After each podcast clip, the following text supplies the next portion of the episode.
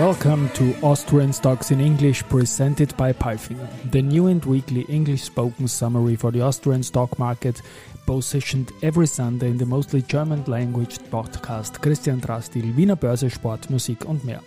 My name is Christian and I will be later on joined by the absolutely smart Alison. In week 41, we saw a sell off in the first half of the week and a comeback in the second half. ATXTR was finally unchanged at around about 5,800 points. Best performer this week was Warimpex with 21.21% up, in front of Frequentis 10% up. And these are the last eight of our 13th stock market tournament.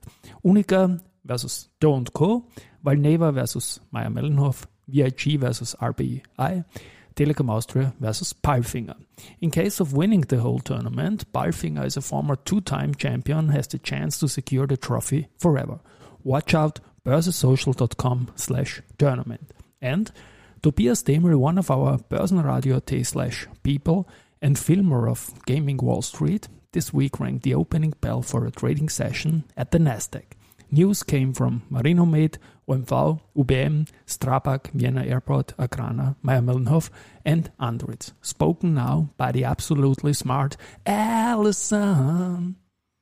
Thank you, Christian, for calling me absolutely smart. And these were the news of week 41, Monday. Marinomed, Bernd Bronstein will support the management board of Austrian listed pharma company Marinomed as corporate counsel in all legal matters from corporate governance to partnership agreements and capital market law issues. As the company announces, Bronstein most recently worked at Wienerberger AG, Marinomed Biotech, weekly performance, minus 4.49%, OMV, Austrian Oil, Gas and Chemicals Group OMV said a mechanical incident at its Schwechat refinery would have a negative impact on its third quarter result as we expect payments from the business interruption insurance at a later point in time. OMV, weekly performance, minus 3.53%. UBM, Roman Ehrentraut and Vladimir Pasek have been appointed to the management board of UBM Development Czechia as of October 1 while they will join Joseph Wiederman. Helmut Berghofer is resigning from the management board at the end of this year but will remain available to the company.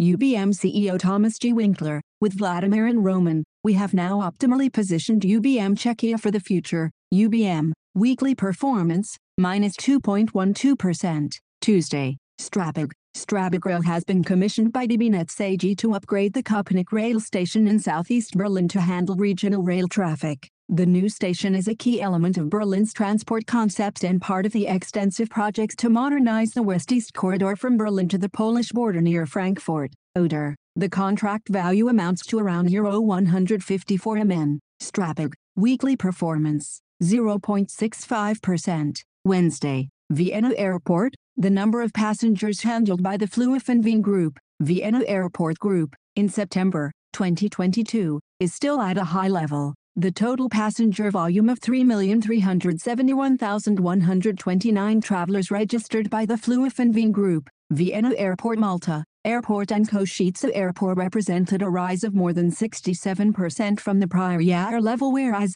the figure of 2,650, 592 travelers at Vienna Airport comprised a year-on-year -year increase of over 68% compared to September 2021. Passenger volumes of the Flughafen Group and Vienna Airport equaled 88.6% and 89.0% respectively of the pre-crisis level of September 2019, thus only about 11% less than before the outbreak of the coronavirus pandemic. On balance, it was a strong summer travel season for Vienna Airport. In the four summer months from June to September 2022, the number of passengers totaled 10,592,745, or approximately 86% of the pre-crisis level of June-September 2019. Flughafen Wien, weekly performance, minus 1.21%. Thursday, Agrana. Agrana, the international fruit, starch and sugar group, generated revenue of Euro 1,792.3 MN in the first half of the 2022.23 financial year,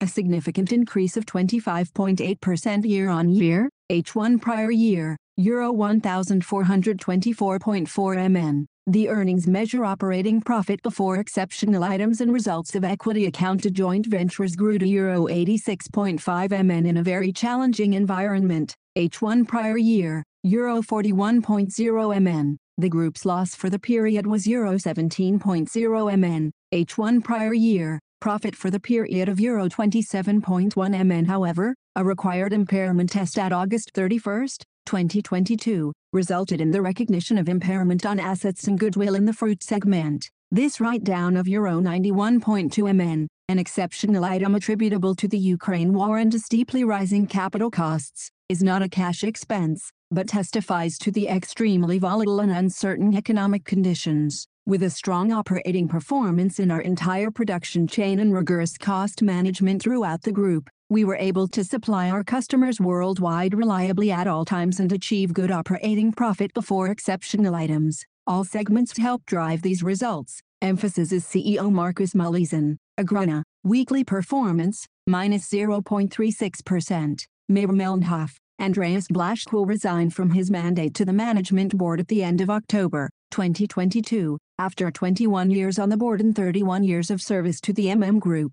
On the management board of Mayr-Melnhof Karton AG, Andreas was responsible for the MM Packaging division. CEO Peter Oswald will take on the responsibilities of Andreas Blaschke on the board. Mayr-Melnhof, weekly performance, 1.21%. Friday, Andritz, International Technology Group Andritz has received an order from Welspun Advanced Materials, India, to supply a Metris predictive maintenance system for its spunlace production line at the Telangana plant. This will be the first Metris solution system to be installed in a spunlace line in India. The integrated Metris platform developed by Andritz uses smart sensors as an energy self-sufficient and seamless support solution to monitor machine conditions continuously, even in areas that are difficult to access. As a result, analysis of the data collected allows clients to pinpoint every possible issue upfront and helps to enhance line performance. Andritz, weekly performance, 3.98%.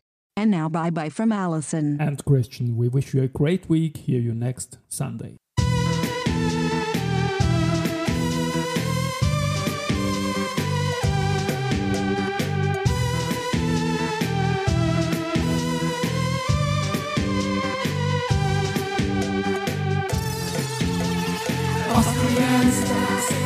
English.